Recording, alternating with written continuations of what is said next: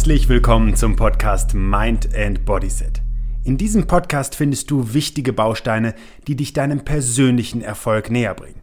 Mit spannenden Impulsen zu den Themen Gesundheit, Bewegung und Mentales kannst du unmittelbar Einfluss auf deine Lebensqualität nehmen. Mein Name ist Ben Bark und ich freue mich, dass du dabei bist.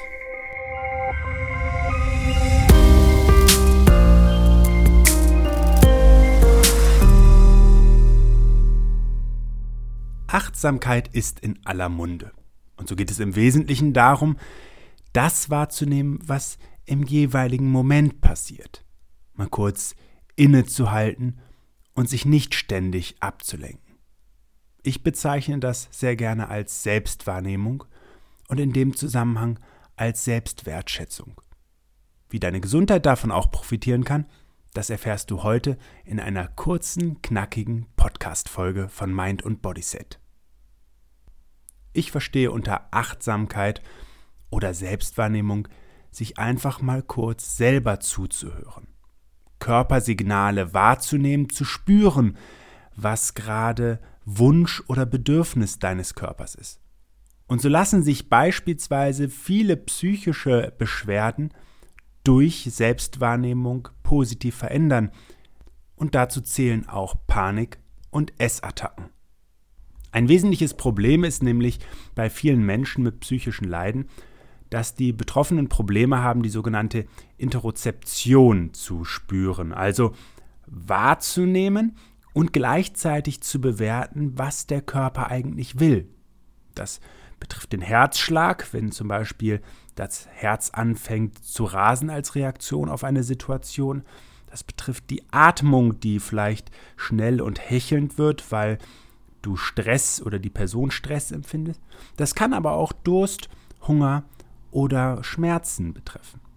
Ein Forscherteam von der Upstate Medical University in Syracuse hat jetzt eine Meta-Analyse zum Training der Körperwahrnehmung und inwiefern das bei psychischen Diagnosen helfen kann, durchgeführt. Eine Meta-Analyse ist dabei eine Forschungsarbeit, die sich mit anderen Forschungsarbeiten beschäftigt, also eine sogenannte Übersichtsarbeit. Der große Vorteil dieser Analysemethode ist, dass sie eben ähm, eine große Stichprobe und eine Art Übersicht zur Forschung, zur aktuellen Forschung liefert.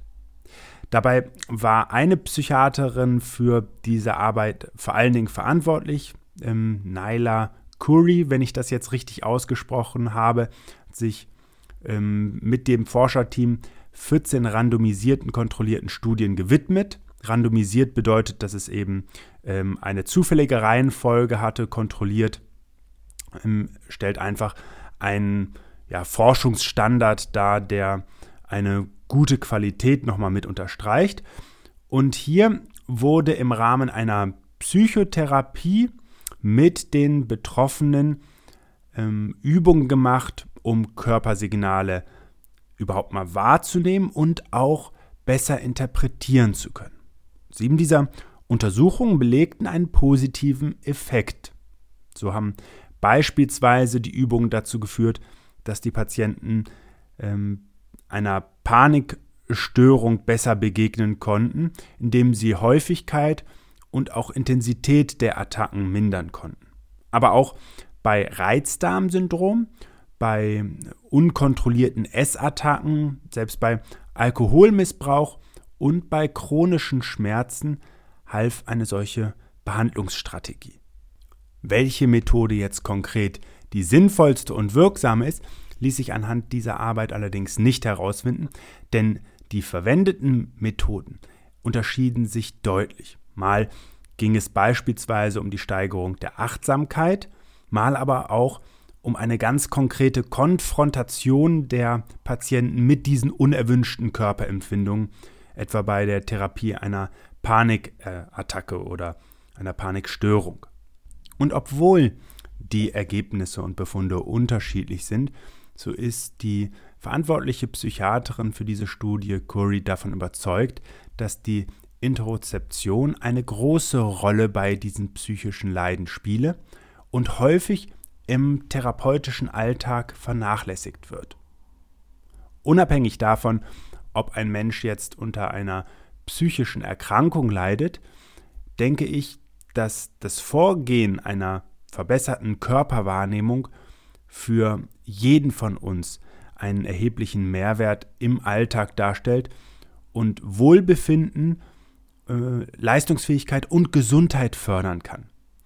Denn es ist ja nichts anderes am Ende eines Arbeitstages mit Kopfschmerzen oder Verspannungen nach Hause zu gehen, als dass der Körper Signale sendet, dass über den Tag Dinge passiert sind, die ihn belastet haben. Wer es schafft, häufiger in einen inneren Dialog einzusteigen und daraufhin auch die richtigen Reaktionen zeigt, nämlich beispielsweise, wie es mein Konzept und auch meine Forschung unterstreicht, sich zwischendurch kurze Momente zum Verschnaufen, zum Aktivieren, zum Ausbalancieren von, ja, im Prinzip Dingen, die in ein Ungleichgewicht gekommen sind, der profitiert unmittelbar, ist dadurch kreativer, fühlt sich wohler und leistet auch einen erheblichen Beitrag zur Gesundheit. Denn viele psychische Leiden sind eben auch eine anhaltende, sich aufbauende Form von Ungleichgewichten, von Störungen und von Belastungen, die irgendwann eben ein bestimmtes Maß überstiegen haben und dann nicht mehr einfach kompensiert werden können. Es macht also immer Sinn, auch im Hinblick auf die Gesundheit, sich kurze Momente zu nehmen und vor allen Dingen mal reinzuhören, was denn der Rest in einem so für wichtige Informationen bereithält. Ich wünsche dir dabei viel Spaß. Ein solcher Moment wäre doch jetzt sicher einmal auch einzuhalten. Und weil ich immer wieder auch von Menschen zurückgemeldet bekomme, dass es manchmal etwas mehr braucht als nur die Bereitschaft, diese Zeit aufzubringen und den Moment für sich selber zu investieren, möchte ich dir heute ein Geschenk machen, um dir zu zeigen, was du denn jetzt optimalerweise für dich machen kannst. In diesem Zusammenhang findest du unten in den Show Notes einen Link zum Kennenlernprogramm der 3x3-Formel, das Konzept, was dich über den Alltag mit Energie versorgen kann. Und natürlich findest du da auch was für diese emotionale Ebene. Und dann kannst du einfach mal kurz innehalten, mal kurz durchschnaufen und diese Selbstwahrnehmung, diese Selbstreflexion für dich einfach nutzen.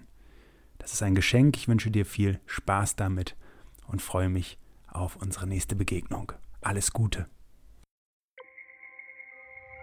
Schön, dass du dir für meine Podcast-Folge Zeit genommen hast. Um auch zukünftig auf dem Laufenden zu bleiben, empfehle ich dir, meinen Podcast direkt zu abonnieren. Außerdem freue ich mich über deinen Kommentar und eine Bewertung von dir. Ich wünsche dir eine bewegte Zeit. Bis zum nächsten Mal.